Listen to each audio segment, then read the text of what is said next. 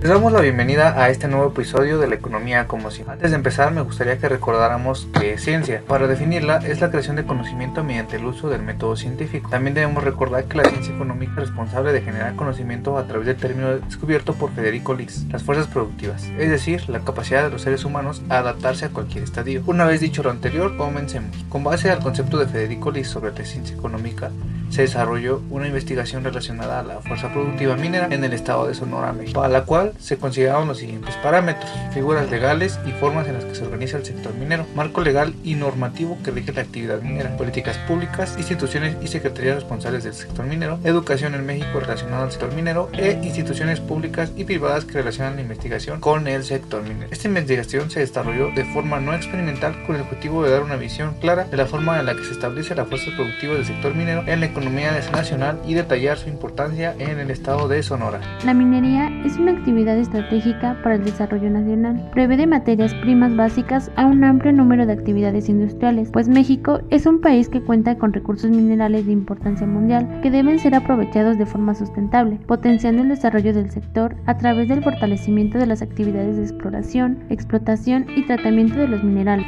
A lo largo de esta investigación hemos podido observar diversas problemáticas que se presentan en el sector de la minería en el estado de Sonora. Entre ellas encontramos que no se hace un uso óptimo de las instalaciones para la preparación académica en ingeniería minera y la constante evasión de impuestos por parte de las firmas enfocadas en este sector. Al caso de la primera problemática, la Universidad de Sonora, Unison, cuenta con la infraestructura necesaria, así como los docentes preparados para preparar a 98 estudiantes por carrera cada periodo escolar, pero en los últimos 10 años la demanda por la ingeniería en minería se ha visto afectada llegando a contabilizar solo 50, dejando un espacio e infraestructura sin ocupar de al menos 48 lugares. Esta problemática se ha podido observar que se debe a una falta de difusión y promoción en la carrera y esto porque propicia un bajo interés de las solicitudes por la misma.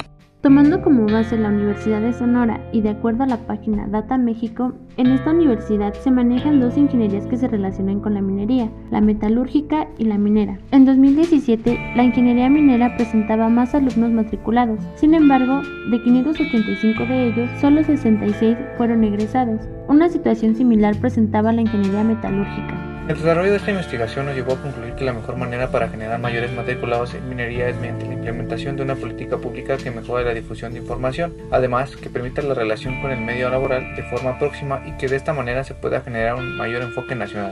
Al caso de la segunda problemática, México es el segundo país en América Latina con mayores problemáticas en relación a la evasión al pago de impuestos, pues cuenta con 58 casos en relación con conflictos mineros y 560 conflictos socioambientales. El presidente de México, Andrés Manuel López Obrador, ha criticado la cantidad de concesionado a la minería. Sin embargo, las cifras de la Dirección de Desarrollo Minero desvelan que existen poco más de 25.000 títulos vigentes, derechos que amparan poco más de 20 millones de hectáreas en el país. La advertencia de que no serán autorizados más concesiones fue precedida por una crítica del presidente sobre mineras canadienses con proyectos en México. Y bueno, como consecuencia de estas incidencias, se refleja una resta de confianza al sector minero por parte del gobierno. Hasta el momento en México solo hay un proyecto de litio en Sonora, el cual está catalogado como uno de los más importantes del mundo, pues ha atraído el interés de algunas de las grandes corporaciones de la industria. El presidente de nuestro país presentó la iniciativa de reforma eléctrica que incorpora aspectos sobre el desarrollo del litio en nuestro país. La iniciativa plantea que el litio y demás minerales críticos para la transición energética son el uso exclusivo del Estado mexicano. Sin embargo, es importante señalar que los artículos transitorios de la iniciativa establece que se respetarán las concesiones y permisos otorgados hasta ahora a los privados para la explotación del litio, por lo que de aprobarse esta iniciativa habría un doble régimen, manteniendo por un lado la posibilidad de los privados de continuar con las concesiones de litio y por el otro que sea el Estado el encargado de su explotación. Como conclusión, es importante decir que más allá de la discusión sobre la explotación estatal o por privados, una reforma que impacte a la minería abre una ventana de oportunidad para la mejora de los estándares de gobernanza del sector. Esto incluye aspectos del régimen fiscal, riesgos y daños ambientales y las medidas para asegurar el respeto a las comunidades locales. Todo esto tendrá que ser parte de las prioridades para la minería en México. Sonora tiene la oportunidad de beneficiarse tanto en el enfoque estudiantil como en el gubernamental minero, pero para ello se requiere la intervención de los tres órdenes de gobierno para las necesidades del capital extranjero y las poblaciones locales. Si este proyecto de litio se consolida y de acuerdo a la transición energética que estamos viviendo en este proceso que se abren puertas de energías limpias, en el largo plazo esto sería un impacto positivo dentro de la economía sonorense, ya que estaríamos entrando en el circuito de energías limpias. Finalmente, en el desarrollo de nuestra investigación, se optó por realizar una entrevista a algún directivo encargado de alguna de las empresas pertenecientes al minero de Sonora, con la finalidad de que nos informaran acerca de las problemáticas encontradas. Sin embargo, a falta de respuesta, nos enfocamos en la educación minera y se desarrolló una encuesta.